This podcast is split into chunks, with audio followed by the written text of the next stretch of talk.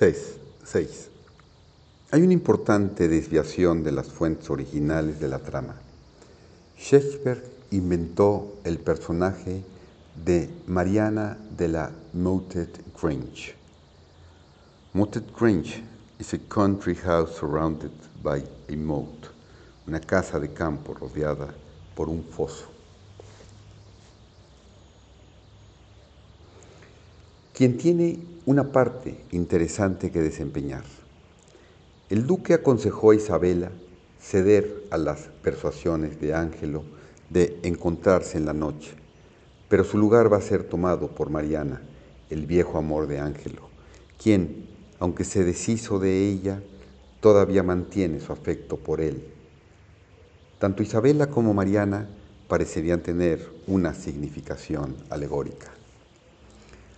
Shakespeare, con su mente alegórica, no pudo seguir la historia original y permitir una unión entre Ángelo e Isabela, porque él no se puede unir con quien, con alguien de un nivel superior, sino solo con lo que está en su mismo nivel.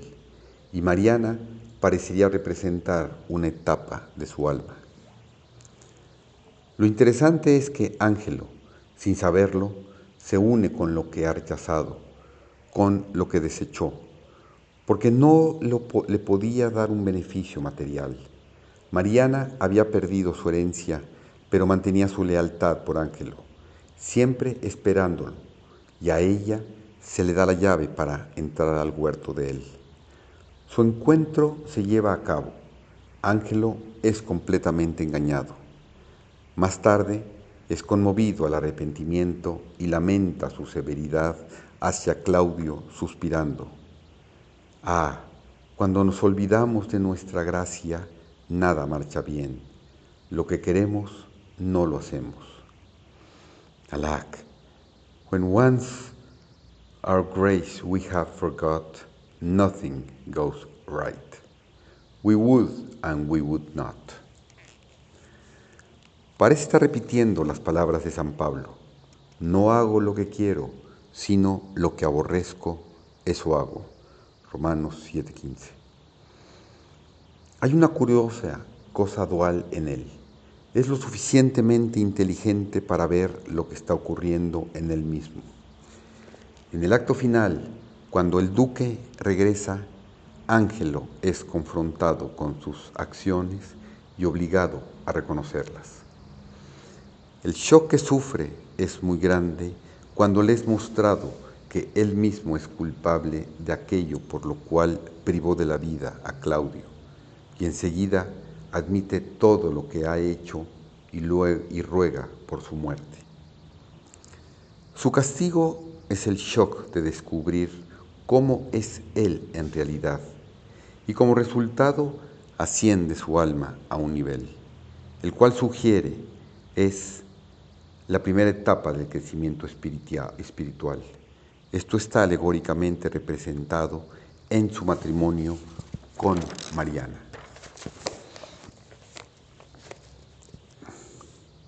Siete. El matrimonio siempre es un símbolo de unión espiritual, tanto en el drama como en el mismo ritual. Seguramente esto es un ejemplo de la extraña frase dicha por Escalus, rising by sin, elevarse a través del pecado. Si Ángelo no hubiera caído a causa de su confianza en su virtud, no hubiera podido elevarse a través de sus pecados. Y se enfrenta a la muerte cuando el duque dice, lo semejante paga lo semejante en todas las cosas medida por medida, like doubt with like, and measure still for measure. Esta frase esencialmente significa lo mismo que medida por medida. Cuando alguien comete un delito, se endeuda con la sociedad y la ley le exige que pague lo que considere igual a esa deuda. Si el crimen es asesinato, la pena es la muerte, como dice la ley del talión. Pero Mariana intercede por él diciendo, se dice que los mejores hombres son moldeados por sus fallas. They say best men are molded out of faults. Incluso Isabela habla en su defensa y al final es perdonado y le es mostrado que ha sido salvado por el duque, su guía espiritual, de haber causado la muerte de Claudio.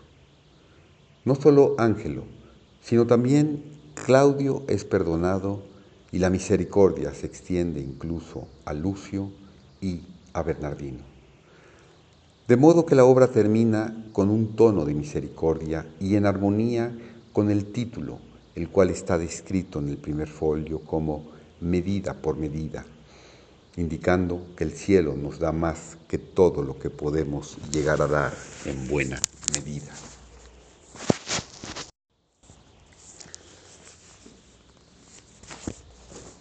Medida por medida puede ser vista como un intento de educar la mente del hombre en la virtud y parece que Shakespeare le está diciendo a su audiencia, sé misericordioso al igual que el Padre lo es en el cielo.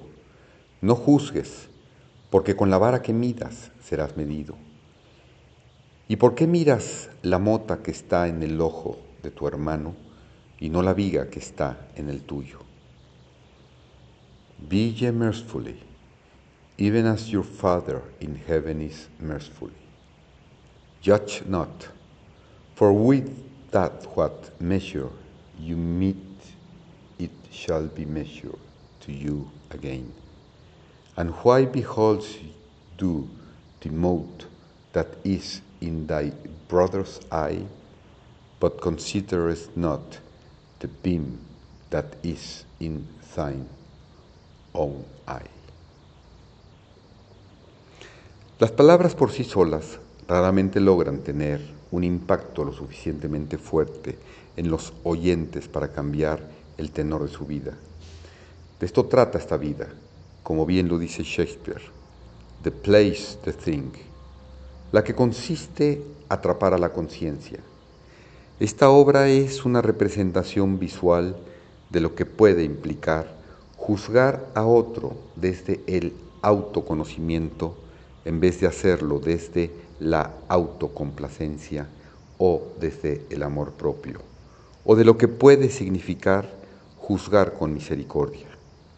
Shakespeare está diciendo, Tú art the man, a los ángeles, ángelos, a los Claudios, a los Lucios e incluso a los Bernardinos.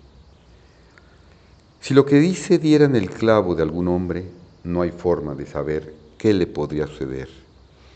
En el caso de Edipo, la realización de la verdad sobre sí mismo cambió tan drásticamente su camino que al final alcanzó el nivel de los dioses.